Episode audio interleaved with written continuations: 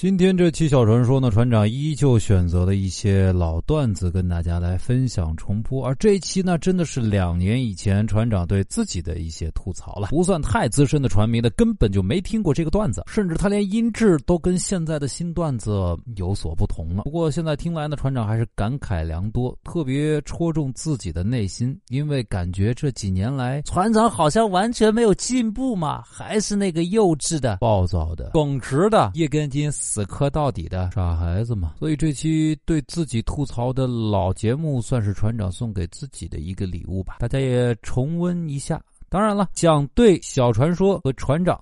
吐槽什么的，也都请趁现在船长心情好的时候。Happy New Year！为什么会有马叫的声音？新的一年又开始了，小传说继续跟大家见面了。我勒个去，这么无聊的节目居然已经做了一年了！一年了，一年了！妈个破节目做了一年了？呃，其实关于毒舌的摇摇船每天在吐槽的这些事情呢，身边有很多人以及听众也对他有很多的吐槽。不过呢，今天这期小传说的梗啊，可能只有铁杆听友才能听得明白。摇摇船老在节目里面吹牛，说他以前在学校很有名，嘿嘿嘿嘿，其实他是傻的有名。跟你说。他还一直说他在学校有好多人追呢，啊，真的真的真的，其实是追着打他。姚晨曾经做过一期科普酵素没用的节目，其实呢是因为他要减肥，喝了酵素之后胖了十斤，一气之下才做的。姚小川那个喜欢玩植物大战僵尸的室友已经结婚了，他还在发愁自己的份子钱啥时候能收回来。哎，杨小川在讽刺那些科比退役赶热点的人，其实科比退役那天他自己哭了两个晚上。姚小川在小船说上吐槽女朋友那期，他是边哭边录的，他根本没有女朋友。杨小船笑话办公室。里一女汉子喝水的声音，滚滚滚滚滚滚滚。后来那腿是生生被打折的。杨小实在太能聊了，跟人家推销房子妹子聊了一个多小时，后来那妹子爱上他了，每天推销更多的房子给他。杨小船十年的漫画书被他妈发现了，这都工作快十年了，他妈还在追究他买漫画那些钱是怎么来的。杨小船为了休年假出去旅游，提前录了两个礼拜的小传说，在临走的前一天，他发现音频没有保存。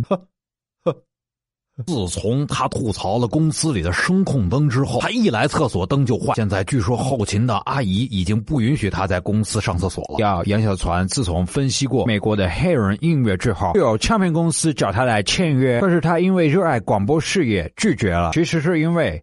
他还不够黑，靠！姚小川还整天吐槽什么男生女生的穿着搭配，其实最没品味的就是他了。你看看那个头发乱的像鸡窝一样，哎呦，T 恤上面还有个洞。行行行行行，这新年的第一期我就不跟你们计较了。有什么想吐槽的，就像狂风暴雨一样的扑向我吧！可以在叉叉公众微信号找到小传说，或者在我们的音频下方直接吐槽，吐槽的最狠的我也不会有奖品送给你的，哈哈哈！为了疗效，向我开炮！